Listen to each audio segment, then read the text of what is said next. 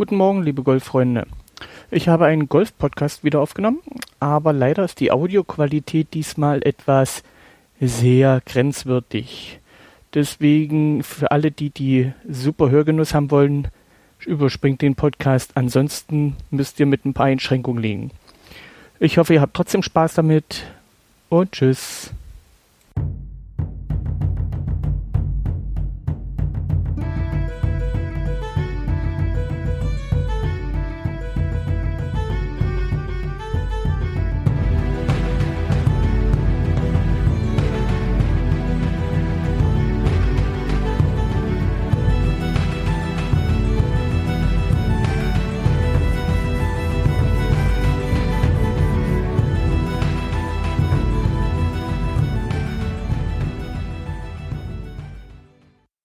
Herzlich willkommen zum Hook and Slice Golf Podcast Folge 016.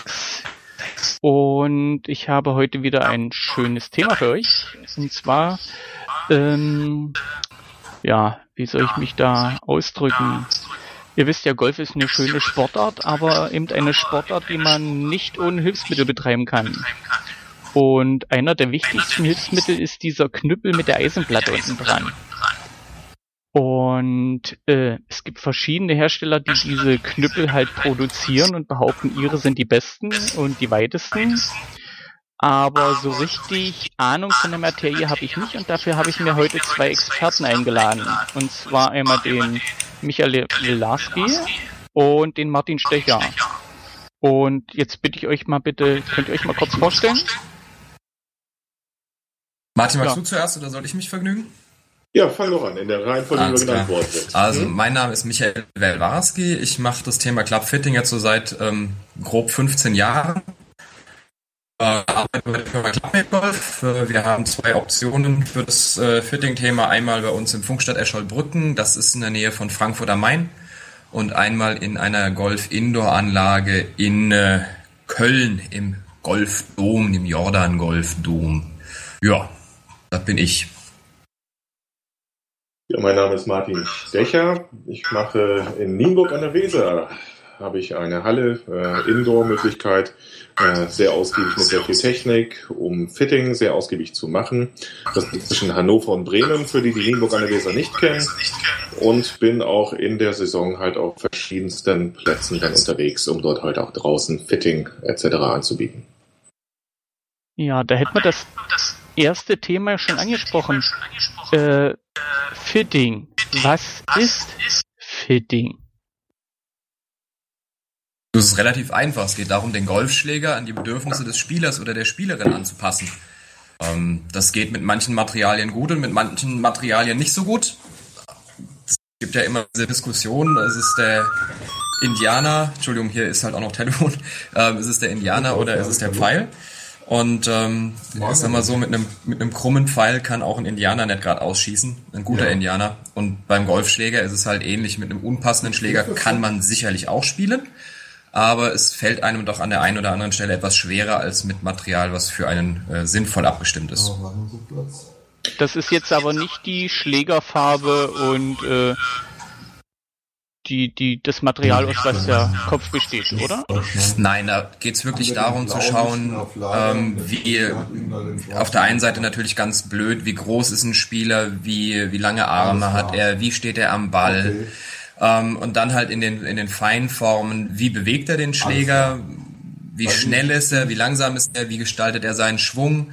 Ähm, und dementsprechend kann man Material anpassen. Auf der einen Seite halt Größe des Schlägerblattes, ähm, die Art und Weise, wie es gebaut ist. Da gibt es auch inzwischen relativ viele Variationsmöglichkeiten. Dann spielt das Gewicht eine ganz große Rolle. Das wird sehr, sehr stark über den Schaft bestimmt. Ähm, ja, und dann kommen halt noch so Feinformen dazu, wo es dann wirklich ins Klein-Klein geht. Das lohnt sich allerdings erst ähm, bei einem Spieler, der die Pille einigermaßen sinnvoll trifft. Ja, man kann das wirklich so zusammenfassen. Also Fitting heißt im Grunde des Wortes ja auch nur etwas Passendes. Äh, anpassen, maßfertigen. Es gibt verschiedene Worte, die in der Branche dort sind. Und Michael hat viele Sachen ja schon genannt. Entscheidend ist aber auch, dass man eben wirklich weiß, was der Schläger tut. Wissen heißt, ich fühle, ohne nachzudenken, was er macht. Es passt. Der hängt nicht hinterher, er macht nicht Dinge, die ich nicht einordnen kann. Und ich komme damit halt wirklich dauerhaft besser an den Ball. Warum sollte man sich eigentlich fitten lassen? Also ich meine, ähm, die Golfwerbung verspricht also für jeden eigentlich immer den passenden Schläger, wenn ich ihn im Laden kaufe ab welchem Zeitpunkt sollte ich mich eigentlich fitten lassen? Also sagen wir mal, warum sollte ich mich eigentlich fitten lassen? Wenn die, die Firmen das schon am Werk maßgeschneidert kriegen. Ja, die Na gut, also von, von dem ähm, Pferd sind die Firmen an und für sich zum großen Teil runter. Also die sagen natürlich, es gibt ein Standard-Setup, das passt für einen, eine, äh, eine Großteil unserer Zielgruppe für das jeweilige Set. Aber wenn du dir die, die Produktpaletten anschaust, dann sind die natürlich auch inzwischen extrem breit. Also das ist nicht so, dass jeder Hersteller nur eine, eine Sorte Golfschläger in den Fingern hat, beziehungsweise im Sortiment hat und sagt, der passt jetzt für alle. Sondern die sagen schon, wir haben Schläger für unterschiedliche Spielstärken, für unterschiedliche Spielerprofile. Und die statten wir auch ab Werk unterschiedlich aus. Und äh, das heißt, das funktioniert schon für einen ganzen, für einen ganzen Schwung von Golfern. Aber jeder sinnvoll oder jeder etwas besser arbeitende Hersteller bietet immer die Option ähm. des Custom Fittings und auch der, der, der Custom Fertigung an. Da kann man sicherlich geteilter Meinung sein, wie das dann qualitativ ähm. aussieht. Das ist aber ein ganz anderes Thema. Ähm, ja, ja, insofern dieses One Size Fits All, das ähm, macht an und für sich keiner der seriösen Anbieter mehr. Ich, der ruft zurück, ja, unter der Nummer. Hm. Das würde ja heißen, äh, wenn ja, ich jetzt mit Golf anfange, dass ich mich Bis sozusagen dann. von Anfang genau. an erstmal Tschüss. vermessen lasse, ob ich denn überhaupt in diese Hauptkategorie Spieler falle. Ansonsten passiert es ja gleich, dass ich äh, mit dem ersten Schläger äh, in den Nesseln setze. Entweder werde ich schlecht beraten oder kann schlecht beraten werden oder ähm, ich suche mir halt was raus, was mir gefällt, aber nicht zu mir passt. Ja, das ist genau das, was auch eben der Fall ist. Wir haben hier mit äh, mehreren Pros auch bei uns in der Gegend äh, ein Programm laufen, wo wir halt sagen, äh, auch Anfänger, die eine Platzreifekurs machen, die bekommen erstmal drei, vier Schläger, die brauchen ja kein ganzes Set, aber drei, vier Schläger zum Lernen, die wirklich auf ihre Größe angepasst sind, die äh, vom, vom Gewicht her einigermaßen stimmig sind, die einfach zu spielen sind, damit das Golflernen einfach erst einmal besser funktioniert. Und dann im Laufe der Zeit kann man das aufstocken, verändern. Das ist dann ja ein Prozess, der über Jahre geht, je nach Spielstärke, Entwicklung und Intensität. Ja, also als Anfänger weiß man ja nicht, was einem wirklich liegt. Das ist ja das, das erste Problem. Also als ich angefangen habe, war mir Kopfgewicht und, und Schaftstärke oder also die, das Flex äh, total egal. Also ich hatte da überhaupt kein Gefühl für. Also das musste ja erst entwickelt werden. Wie, wie macht ihr das, dass ihr denn den Spieler sagt, hier, der wäre was Passendes, wenn der Spieler selber noch nicht weiß, dass es passt?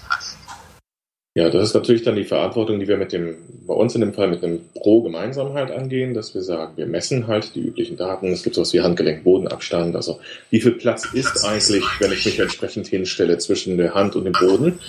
Ähm, darauf und die Griffstärke zum Beispiel, das sind Basisdinge, die wir machen, nehmen dann ein, zwei Standardmodelle und haben dann eine kleinere Schaftauswahl, wo wir sagen, was ist denn erstmal stimmig für die ersten Wochen, Monaten des Golfspiels. Und dann entwickelt sich eben auch erst das Gefühl natürlich. Aber man kann schon relativ viel machen. Äh, wenn Spieler halt mit deutlich zu langen, zu kurzen Schlägern anfangen zu lernen, dann wird halt sehr viel von Anfang an Energie reingesteckt. Den Schwung daraufhin hin zu basteln, sage ich mal einfach, es ist halt einfach deutlich schwerer. Und das vermeiden wir halt dadurch, dass der Einstieg auch schon wesentlich erfolgreicher funktioniert. Das ist ja schon mal zum Anfang ziemlich komplex. Ähm, wie seid ihr denn eigentlich auf den Trichter gekommen, überhaupt Klappfitter zu werden?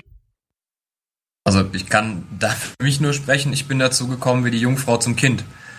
Ähm, ich habe äh, im Rahmen meines Studiums angefangen zu golfen und ähm, fand das ehrlicherweise am Anfang nicht wirklich spannend.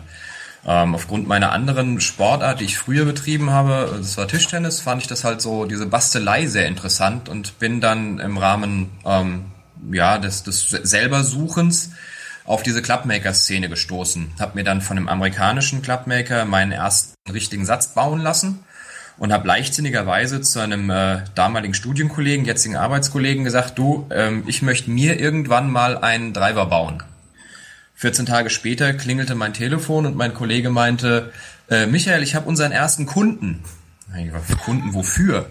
Ja, der will von uns einen Golfschläger haben, der will von uns einen Driver haben. Ja. Stehst du erstmal da wie der Ochs vom Berg und denkst dir so, was machst du jetzt? Und dann haben wir angefangen, eine Werkstatt eingerichtet, haben äh, Material eingekauft und haben angefangen, wirklich ganz blind, muss man am Anfang ehrlicherweise sagen, ganz blind rumzuprobieren. Ja, und äh, dann stellt man halt fest, was grundsätzlich funktioniert und irgendwann beginnt man sich halt zu fragen, warum funktioniert das eine und das andere nicht. Und so habe ich dann angefangen, über sehr viel Eigenstudium, sehr viel verbrauchtes Material ähm, für mich so einen gewissen Grundstock zu erarbeiten. Und äh, irgendwann wurde es dann Nebenberuf und jetzt ist es halt ein Teil meines Hauptberufs. Also bei Martin weiß ich ja, dass er eine richtige Riesenwerkstatt mit Material voll hat.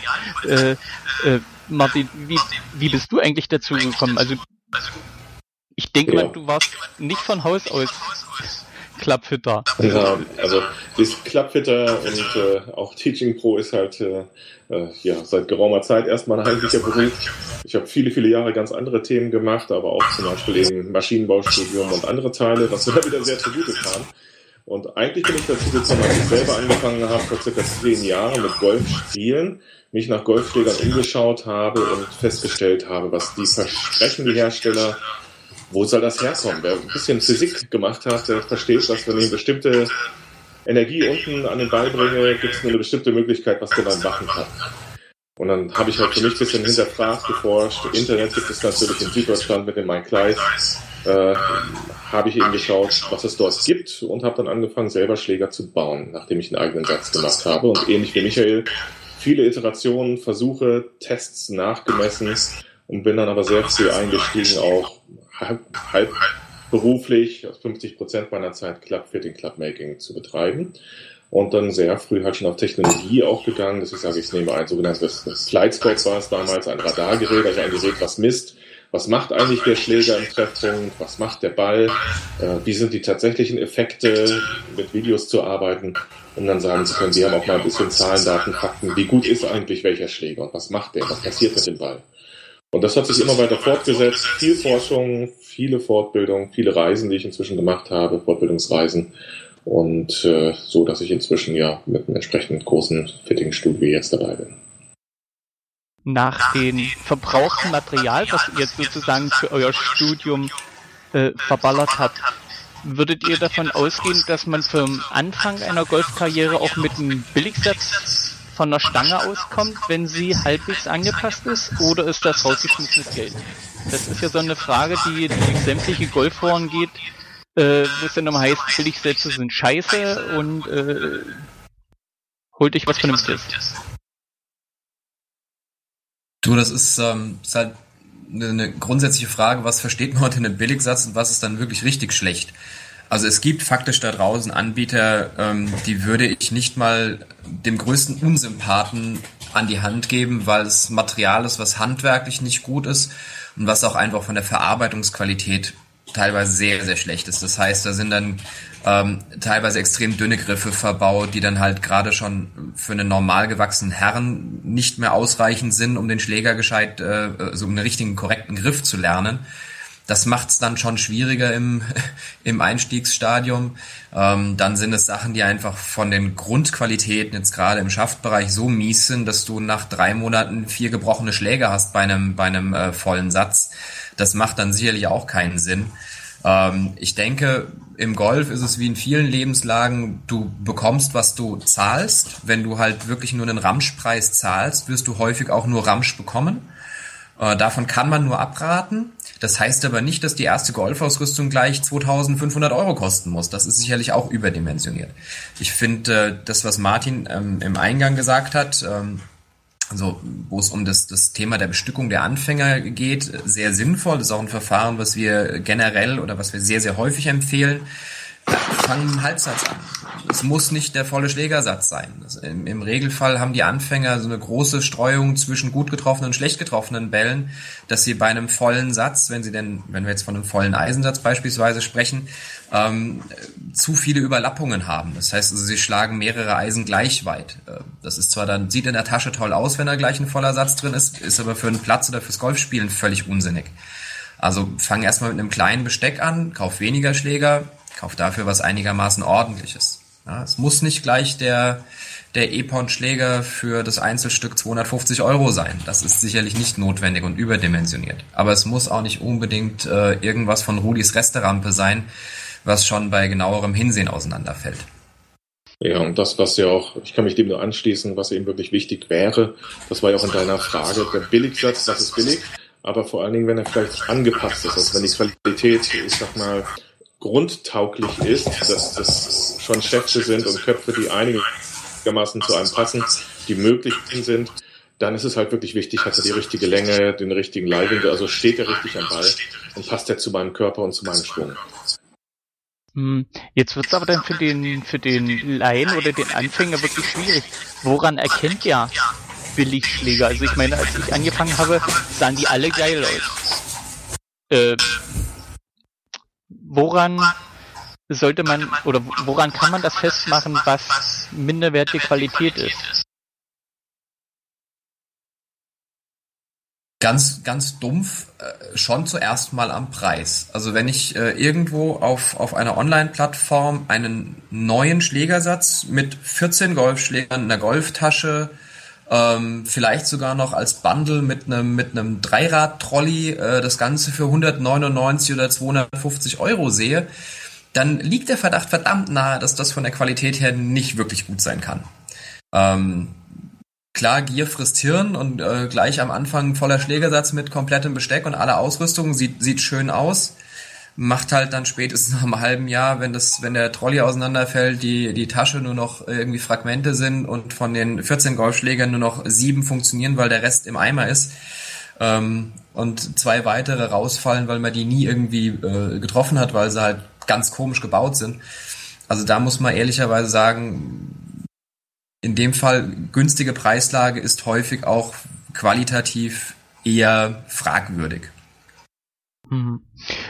Und wie sieht das dann mit äh, gebrauchten Golfschlägern von eBay aus? Also ich meine, jetzt sind nicht gerade diese Billigschläger, die dann für 20 Euro weggehen, aber wenn ich mir jetzt einen gebrauchten Pingsatz oder sowas, wäre das was für Anfänger oder geht ihr davon aus, dass die, die Marktentwicklung so weit ist, dass ich dann doch eher aktuelles Material kaufen sollte?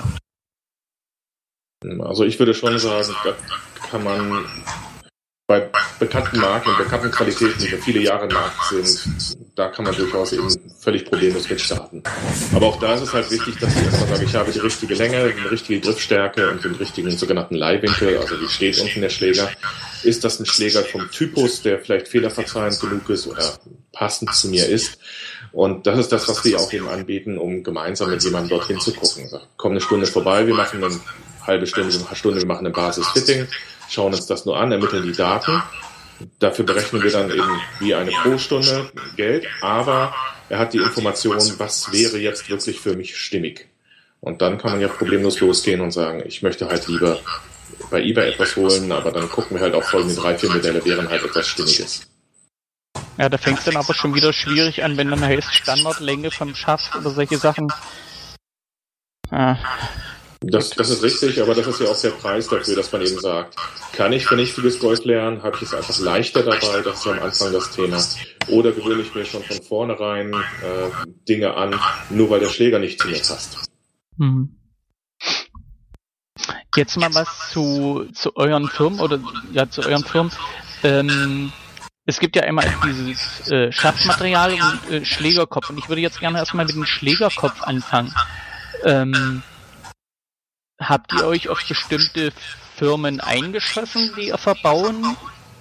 Oder äh, seid ihr da, äh, wie sagt man, Multifirma? wie nennt man das? also habt ihr euch auf eine Firma eingeschossen oder verbaut ihr auch von anderen Firmen Schlägerkopfmaterial? Also bei uns ist es so, dass wir auf der einen Seite, also fangen wir vielleicht andersrum an. Ähm, du kriegst definitiv von den großen Herstellern bislang keine Komponenten. Ähm, das heißt so, wir könnten jetzt nicht hingehen und bei einem bei einem Titleist oder bei einem äh, Callaway oder bei bei wem auch immer sagen, wir hätten gerne nur eure Köpfe und würden die gerne selber ähm, dann verbauen. Das heißt, wenn du von selber bauen sprichst, bist du zwangsläufig auf den Komponentenmarkt angewiesen. Ähm, da gibt es ein paar, also gibt es auch eine, eine, sehr große Bandbreite inzwischen. Ähm, du kannst nicht alles führen, das geht nicht.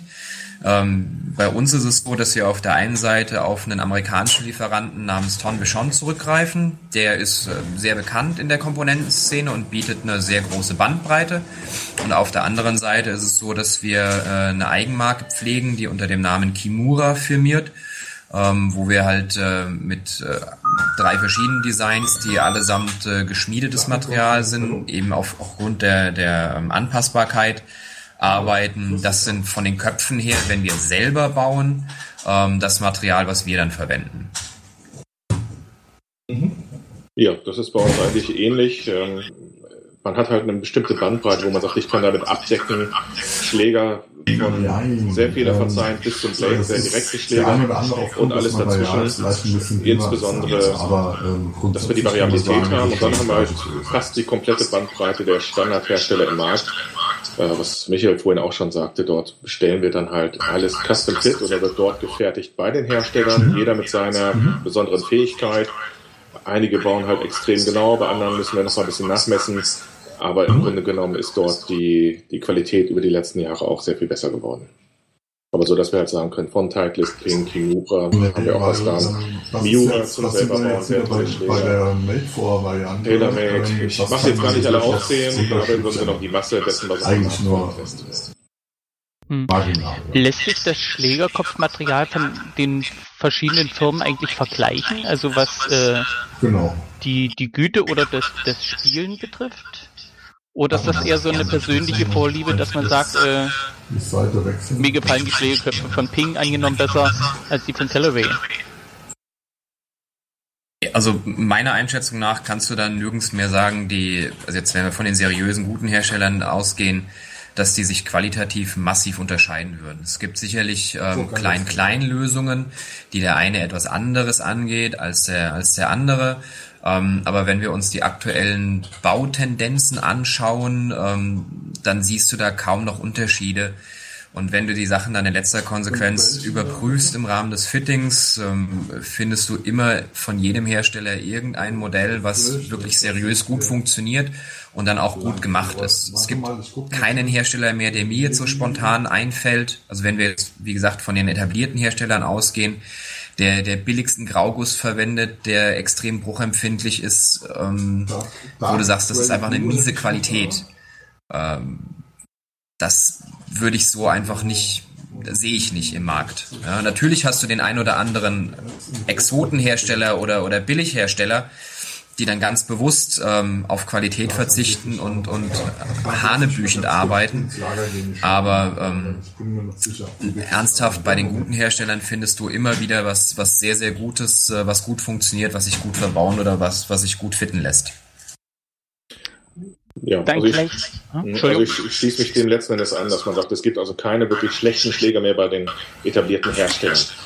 Allerdings gibt es schon, muss ich sagen, Unterschiede, das sehen wir schon sehr, dass auch der eine Spieler sagt, Mensch, ich stehe auf Marke A, spiele die, spiele Marke B, die ich eigentlich nicht mag, aber irgendwie funktioniert der für mich besser. Ähm, dann haben wir heute wirklich bis zu solchen Dingen, dass die Hersteller wirklich auch Sounddesign machen. Also wie klingt ein Schläger im Treffmoment? Äh, was vermittelt der an Rückmeldung und andere Dinge? Äh, und dort gibt es schon inzwischen sehr aufwendige Konzepte, im Moment vergleichbar mit Autotüren, wo die auch sagen, Mensch, wenn er so klingt, muss das Blech wohl dick sein und äh, sehr solide.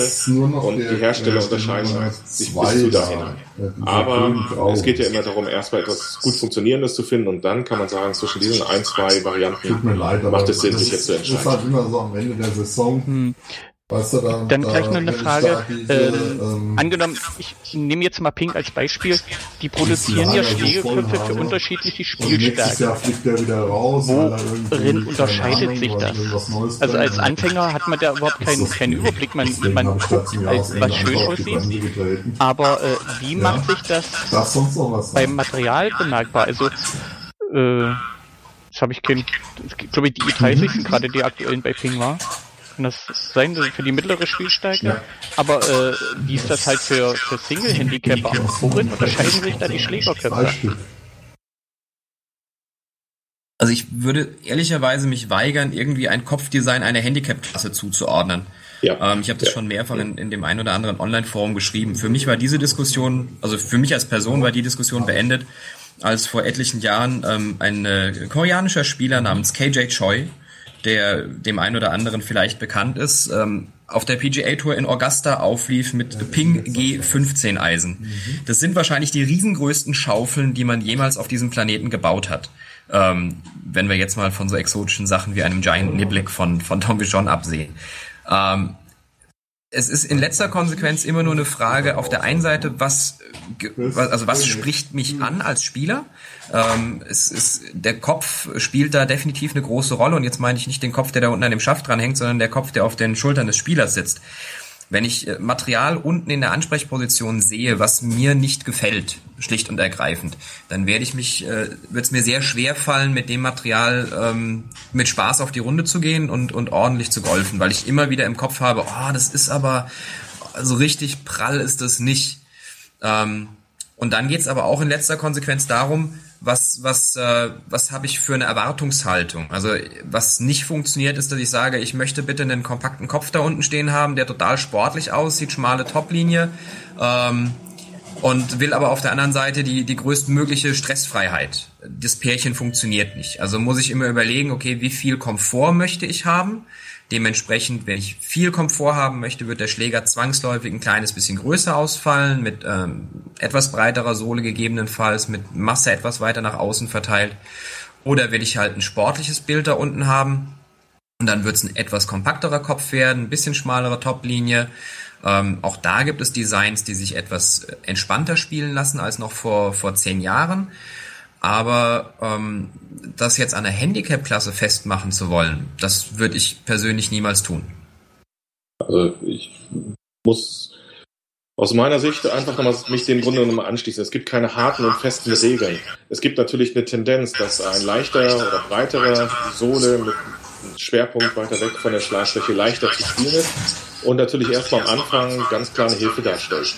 Insbesondere wenn er zu sportlich ist und eigentlich jemanden überfordert, um zu sagen, ich habe kaum gute Treffer. Einer von 20 trifft mal richtig und dann fliegt der toll. Es gibt dann so dieses Argument, ja, dann kriege ich genau mit, was passiert und ich verbessere mich schneller. Ähm, das möchte ich mal bezweifeln. Das fängt erst wesentlich später letzten Endes an. Und genauso habe ich ähm, genug gute bis sehr gute Spieler. Nachher kommt wieder ein Pro vorbei, äh, der holt sich seine neuen Titles AP2-Schläge ab, eben auch relativ fehlerverzeihende Modelle und spielt damit eben seine Paare und ist damit dann glücklich und sagt, jawohl, das ist das Richtige für mich, ich möchte diese zusätzliche Sicherheit haben. Also der muss keineswegs Blades spielen. Mist, jetzt habe ich meine Frage vergessen. Achso, ja, wie hat die KJ Joy damals die Runde gespielt oder das Turnier? Oh, du, der ist Zweiter geworden hinter Phil Mickelson. Also Ball also. Ein gutes Argument dafür, dass man doch das nehmen sollte, was einem auch optisch liegt. Ja, also KJ Choice Argumentation damals war, ein sehr, war eine sehr einfache. Ne? Der hat gemeint, ähm, ich fühle mich im Moment nicht sicher, ähm, nicht, nicht perfekt sicher. Und äh, dann nehme ich doch ein Setup, was mir möglichst viel äh, Stressfreiheit bietet, wo es halt nicht ganz so schlimm ist, wenn ich den Ball mal nicht ganz sauber treffe und der Ball geht trotzdem noch gescheit auf die Reise. Ähm, wie gesagt, ein zweiter Platz in Augusta ist jetzt definitiv nichts, was äh, äh, ja, das würde viele Spieler gerne nehmen. Ja, ja also der, der Grundsatz ist einfach, äh, man sollte sich einfach nicht zu sehr beeinflussen lassen von den vielen Mythen und von den vielen Erzählungen, die in irgendwelchen Dingen halt immer wieder postuliert werden, wo gesagt wird, du hast doch Handicap 15, du musst doch jetzt schmalere Schläger, breitere Schläger spielen. Oder am Anfang auch manche, die halt vielleicht andere Sportarten gemacht haben und die mit den breiten Schlägern wirklich nicht so gut an den Ball kommen. Das ist sehr selten, aber gibt es genauso. Die brauchen schmalere Schläger. Hört nicht unbedingt auf die Sachen, sondern hört einfach mal auf euch selber und probiert mal was aus und sagt, das ist das, was wirklich gut für mich ist und ja, steht dann auch dazu. Hm. Kommen wir gleich zur nächsten Frage. Jetzt haben wir den, den Schlägerkopf von ausgesucht, jetzt braucht man doch einen passenden Schaft. Ähm, ja, Billigschäfte hatten wir vorhin schon bei den 199 Euro Sachen. Woran erkenne ich einen guten Schaft? Also einerseits am Preis, habe ich jetzt gerade gelernt. Ja. Äh, woran noch? Ja, in letzter Konsequenz, ob er für dich als Spieler funktioniert. Also der, der Punkt ist der, es gibt ähm, inzwischen eine Bandbreite an Preislagen, ähm, die ist riesig. Also du kannst einen relativ günstigen Stahlschaft einkaufen für, also verbauen für, für 20, 25 Euro, der aber von der Qualität her nicht schlecht ist, sondern der wirklich gut funktioniert und auch eine ordentliche, also einfach von der Produktqualität, jetzt nach unseren ähm, Clubmaking-Maßstäben, sehr, sehr ordentlich ist. Du kannst genauso gut für einen, für einen Schaft einen Tausender hinlegen. Das heißt aber nicht, dass der Schaft für einen Tausender für dich besser funktioniert. Ähm, in letzter Konsequenz geht es, und das ist ja Kern des Fittings, darum herauszufinden, was jetzt für den jeweiligen Spieler das perfekte oder möglichst optimale Setup ist. Und das wird sehr, sehr stark durch den Schaft determiniert. Köpfe, haben wir gesagt, sind, sind ähm, bei den seriösen Herstellern wirklich durch die Bank weg auf einem sehr vernünftigen Niveau. Mit denen kann man sehr gut arbeiten. Und dann wird der Fit gemacht eben, also wenn es dann um den, den dynamischen Aspekt geht, über das, äh, den Schaft, den der Spieler da bedienen soll. Und ähm, eine höhere Preislage, wenn wir jetzt wirklich in, in äh, ja, so in den, in den 500, 600, 700, 800 Euro Bereich reingehen, heißt nicht faktisch, dass das für den Spieler der bessere Schaft sein muss. Wir haben das häufig genug, dass der Spieler mit einem günstigeren Produkt besser klarkommt, weil er seinen Bedürfnissen näher kommt. Ja. Insofern, teuer ist jetzt nicht gleich gut, sondern es geht darum, eine gescheite Verbindung zwischen Spieler und, und äh, Motorik herzustellen. Hm, also das ist sozusagen auch den, deine Hauptarbeit, dieses passende äh, Sortiment zusammenzustellen. Also Schlägerkopf, das ist das eine, und den passenden Schaft zum Spielerschaft. Äh, genau. Spieler passt. Oh genau. Gott. Ja, das, das kann man sagen. Man, die Praxis zeigt das auch immer wieder. Das äh, Spannende ist, dass die Empfehlung oft noch nicht mehr hinterher von außen kommen muss, also von uns, sondern wenn wir mit jemandem ein Fitting machen, für ein Eisenfitting setzen wir zwei Stunden an. Es wird dann halt auch sehr viel getestet. Worauf wird reagiert? Welches äh, Schaftgewicht spielt eine Rolle? Wie ist dann die Balance damit? Wie biegt sich ein Schlägerschaft? Es gibt eben Biegekurven, das muss äh, der Golfer gar nicht verstehen. Er muss ihn nur schlagen. Wo spüre ich den Schläger besser? Bei welchem Schläger bekomme ich ohne nachzudenken einen besseren Rhythmus? Wo komme ich besser mit an den Ball? Womit muss ich weniger oder mehr arbeiten oder Kraft einsetzen? Wenn das zu schwer wird, ziehe ich den plötzlich ran. Es verändert sich dann ein bisschen zum Pfad einiges. Und es wird ganz klar dann wirklich erlebt, es gibt deutliche Unterschiede und das zeigen sowohl die Daten als auch dann das Gefühl des Spielers ganz eindeutig an, dass man sagt, jetzt habe ich etwas in der Hand, mit dem kann ich wirklich was anfangen. Ich weiß, was passiert. Und jetzt kann ich einfach mehr oder weniger rausgehen, nehme das Ding, hau den Ball, mehr wollen wir eigentlich nicht äh, und kann dann eben losgehen. Und dafür gibt es halt hunderte Kombinationen mit den modernen Schraubsystemen, wo ich wechseln kann, äh, völlig problemlos in einem Fitting zwischen 30 verschiedene Stahlschäfte mit zehn Köpfen, dann die Hersteller und ähnliche Dinge, um dann wirklich zu sagen, das ist jetzt die Kombination, die äh, wirklich anspricht. In der Richtung, wie macht sich denn das Schaftgewicht denn beim Spielen bemerkbar oder beim Testen? Und das ist relativ einfach, treffen oder nicht treffen. Also die, die, die Erfahrung zeigt, dass äh, jeder Spieler ein, ein Wohlfühlgewicht hat. Ähm, also die, die Amerikaner sprechen da gerne von Heft. Also was für ein Widerstand bietet dir der Golfschläger im Schwung? Das ist eine, eine Mischung eben aus Gesamtgewicht, ähm, was sehr stark abhängig ist eben vom Schaftgewicht und dann der Kopflastigkeit, ob man da jetzt von, von Drehmoment, also MOI sprechen oder von Schwunggewicht, das ähm, wieder ein, ein, ein komplettes Spezialthema, aber wir, wir sprechen einfach mal von dem, von dem Thema Gewicht und Heft.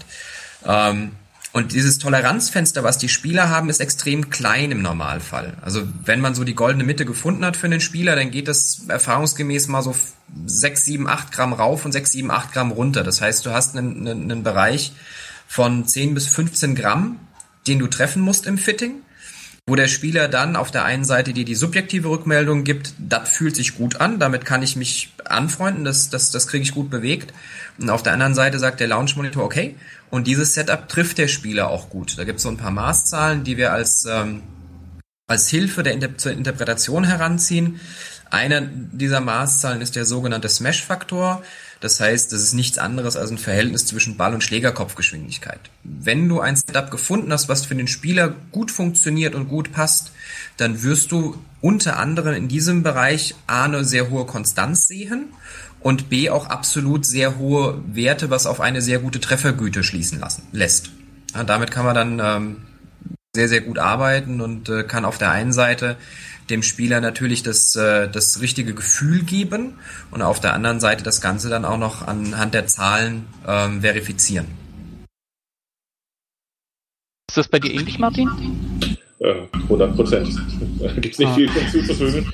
Wir erleben genau das jeden Tag wieder, wo wir sagen, äh, das Gewicht des Schaftes spielt eine extrem wichtige Rolle, ähm, um wirklich zu sagen, das wird halt vernünftig bewegt. Und ob man das nun Heft nennt und MOI, diese Spezialdiskussion lassen wir nochmal außen vor, aber es ist extrem wichtig zu sagen, ist das ein Schaft, der wiegt ein Stahlschaftgewicht 85, 95, 105 oder 130 Gramm? Das ist eine Welt für den Golfer und äh, es ist, ist auch völlig klar ersichtlich, wo die Reise dann hingeht in der Regel. Was mich jetzt überrascht, dass das äh, Gewichtsfenster so eng ist. Also wenn das so im Bereich von 5, 6 Gramm ist, das ist schon, ja. Ich, also ich, ich habe gerade das Problem, dass ich wirklich 5 Gramm so spüren kann um mir das so vor, vorzustellen. Ja, das ist für die meisten überraschend, aber sobald man wirklich diesen Unterschied mal in der Hand hat, dass man sagen kann, ich gehe nach rechts und nach links, wird sowohl die Daten als auch das Gefühl, äh, sind die Leute wirklich von sich überrascht, wie sensitiv sie wirklich auf so etwas reagieren. Äh, mal so als Frage, wie schwer ist ein Schaft eigentlich? Also nimm mal einen Graphitschaft. Dass man du, das, fängt, das fängt an bei 40 Gramm und geht bei, bei Graphit bis hoch äh, zu 130 Gramm. Bei Stahl ist im Moment ähm, die, die Mitte 70 Gramm die Untergrenze und äh, Obergrenze auch eben bei, bei jenseits der 130 Gramm. Ja, das, die Bandbreite ist sehr, sehr groß. Wollte ich gerade sagen, das ist ja recht, recht breit. Wenn ich dann ein, Wohlfühlfenster von 5 Gramm habe, kann ich das schon ganz schön testen. Ja, also Wohlfühlfenster, wie gesagt, sind, sind 15 Gramm. Das heißt also, ich habe die goldene Mitte und dann habe ich so 7 Gramm rauf, 7 Gramm runter. Dicker Daumen. Ja. Hm. Es gibt Spieler, die sind etwas toleranter. Es gibt Spieler, die sind extrem sensibel. Ähm, ich hatte gerade ein, ein, ein Fitting am Freitag letzte Woche mit einem Spieler, der hat wirklich, der hat mit einem Schaft, der, der Anfang 90 Gramm wiegt, hat er super getroffen. Und ein Schaft, der 107 Gramm wog, den hat er überhaupt nicht mehr getroffen. Ähm, und nach unten raus war bei, bei 83 war Schluss. Ja, da war vorbei. Also der hat wirklich ein extrem kleines Wohlfühlfenster gehabt, ein extrem kleines äh, Gewichtsfenster, mit dem er arbeiten konnte. Man findet natürlich was, aber äh, das Fenster war klein zum Suchen. Andere Spieler, die treffen, sag mal, 110 und treffen auch noch 90 ganz gut und treffen vielleicht 125 noch ganz gut. Ähm, das ist dann sicherlich eher, eher die Ausnahme allerdings. Der Unterschied zwischen Stahl und Graphit. Wie, wie muss ich das einordnen? Ja, das ist relativ einfach. Der, der Stahlschaft ähm, bietet aufgrund der dünneren Wandstärke eine, eine andere Rückmeldung als ein Graphitschaft. Also die, die Domäne vom Graphit ist es auf der einen Seite ganz banal die Vibrationsdämpfung. Das heißt also, wenn ein Spieler beispielsweise Probleme im Bereich Schulter, Ellbogen, Handgelenk hat, gegebenenfalls auch ähm, oberer Rücken hauptsächlich, dann ist äh, Graphit sicherlich eine sehr gute Wahl, um dem Körper etwas Entlastung zu geben. Und Graphit kommt dann zwingend ins Spiel, wenn ich in Grammaturen unter 70 Gramm gehen möchte oder muss, weil es der Spieler erfordert. Weil unter 70 Gramm gibt es bislang keinen Stahlschaft im Markt. Und ähm, andersrum, wenn ich einen Spieler habe, der, ich sag mal, ab 70 Gramm bewegt bekommt und keine gesundheitlichen Probleme hat, dann ist natürlich Stahl immer eine sehr gute Option. Ähm, auch aus Kostengründen, weil Stahl meist ein bisschen günstiger ist als Graphit. Ähm, designtechnisch ist es allerdings so, dass man mit Graphit viel, viel mehr machen kann als mit Stahl. Das ist ähm, aufgrund der Fertigungsmethodik ist da Graphit einfach wesentlich variabler. Da kann man äh, sogenannte Biegeprofile schaffen, die mit Stahl einfach derzeit nicht produzierbar sind. Ja, und dann muss man auch eben noch dazu sagen, dass die Mythen die es jahrelang gab. Stahl ist genauer als Graphit und ähnliche Dinge einfach auch nicht mehr stimmen. Sowohl, also Graphitschäfte werden extrem gut gebaut. Es gibt unglaublich viele Möglichkeiten dazu, so dass man wirklich ganz klar sagen muss, das ist, äh, das Thema ist vorbei. Es hat nichts mehr mit Genauigkeit oder andere Dinge zu tun, was zu Beginn, aber das ist schon viele, viele Jahre her bei den Graphitschäften so war. Also man kann wirklich genau danach auswählen, was ist stimmig, was bringt den Spieler voran, äh, an, schafft. Dann wollte ich gerade fragen, was das für die Spielbarkeit bedeutet, Graphit oder Stahl. Also hängt es jetzt nicht mehr davon ab, äh, ob ich jetzt sozusagen ein Beginner bin und äh, du musst unbedingt Graphit spielen, sondern einfach äh, aussuchen, was vom Gewicht passt und vom, vom Schlägerflex und danach dann entscheiden, ob ich Stahl oder Graphit spiele. Habe ich das jetzt so richtig zusammengefasst?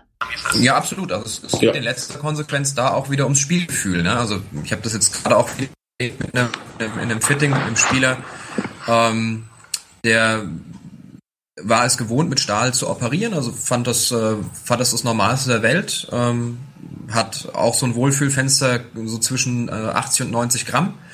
Ähm, das heißt, wir haben ein paar Stahlschäfte ausprobiert und äh, am Schluss drücke ich ihm dann halt einen, einen zugegebenermaßen metallisch lackierten äh, Graphitschaft in die Hand, so dass er gar nicht gemerkt hat, dass es dabei sich um Graphitschaft handelt.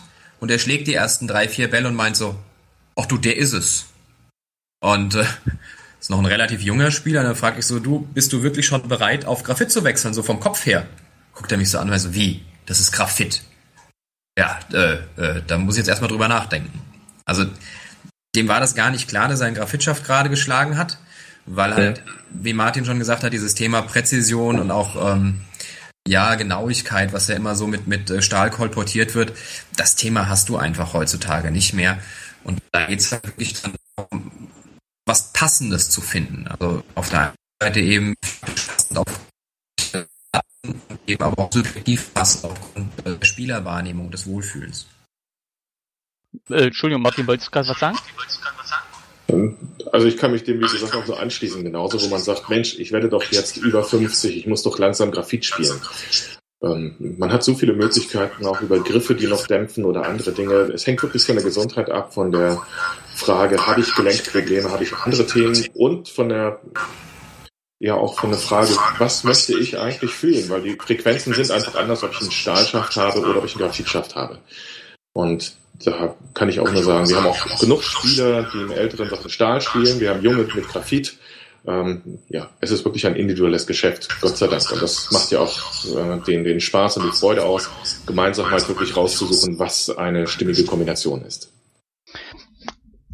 Angenommen, ich würde jetzt, äh, gut, ich war jetzt schon zum Fitting, aber äh, ein Spieler, der noch nie zum Fitting macht, wie, wie sollte der an so ein Fitting herangehen? Also so als, als grobe Richtlinie. Ergebnisoffen. Also das Schwierigste in einem Fitting ist, wenn ein Spieler eine, eine vorgefasste und klares Bild, was denn für ihn funktionieren soll und er dann merkt, dass er habe, funktioniert nicht. Und den Kopf auch ähm, tolerant zu wählen, dass dann was anderes gegebenenfalls die wesentlich bessere Lösung ist. Das, das ist im Rahmen eines Films echt schwierig. Also insofern die einzige Voraussetzung für ein, für ein Fitting ist, ähm, ergebnisoffen da dran zu gehen sich einfach überraschen zu lassen, was dann in letzter Konsequenz für einen selbst das ist, was, was dann äh, gut funktioniert. Ja, neugierig sein. Das ist im Grunde genommen auch so ein Kernthema, zu sagen, ich komme dorthin, bringe meine eigenen Schläger mit und äh, habe wirklich Lust dazu, einfach mal zwei Stunden, je nachdem wie lange es halt dauert, Stunde, zwei Stunden, zu sagen, jetzt möchte ich mal wirklich wissen, was ist eigentlich das, worauf ich reagiere was sind die Themen, die mich wirklich weiterbringen? Und äh, oder zu sagen, nein, ich spiele schon immer Hersteller XYZ, auch wenn das jetzt nicht für mich passt, ich möchte den Musik spielen, aber dann auch bewusst eine Entscheidung zu treffen, was möchte ich eigentlich tatsächlich? Geht es mir um Weite, geht es mir um Genauigkeit, geht es um Gefühl? Ähm, und bin ich wirklich bereit, mich darauf einzulassen, was passiert? Und dann hat man eigentlich wirklich eine, eine tolle Zeit miteinander und findet auf jeden Fall gute Lösungen. Hm. Ja, kommen wir noch ein bisschen zur Werbung. Ähm, ähm, das Geheimnis hinter den Werbeversprechen. Immer mehr Genauigkeit und immer mehr Weite. Wie, was haltet ihr von diesen Werbeversprechen? Ja. Ist das wirklich so oder? Nein, ganz klar nein. Also die, die Physik, äh, die Schläger sind heute auf einem sehr hohen Niveau. Das muss man schon sagen. Das war seit Jahren. Und wenn ich einen Driver treffe, das haben wir auch oft genug, wenn jemand mit seinem sechs, sieben, acht Jahre alten Driver ankommt, den er einfach in der Mitte trifft, gut an den Ball bringt, dann sagen wir halt hinterher auch, das sieht man ja auch, wird ja auch gemessen mit einem Launch-Monitor, mit äh, Trackman, wie auch immer, um zu sagen, ja Mensch, das ist auf einen Meter genauso weit wie vor acht Jahren.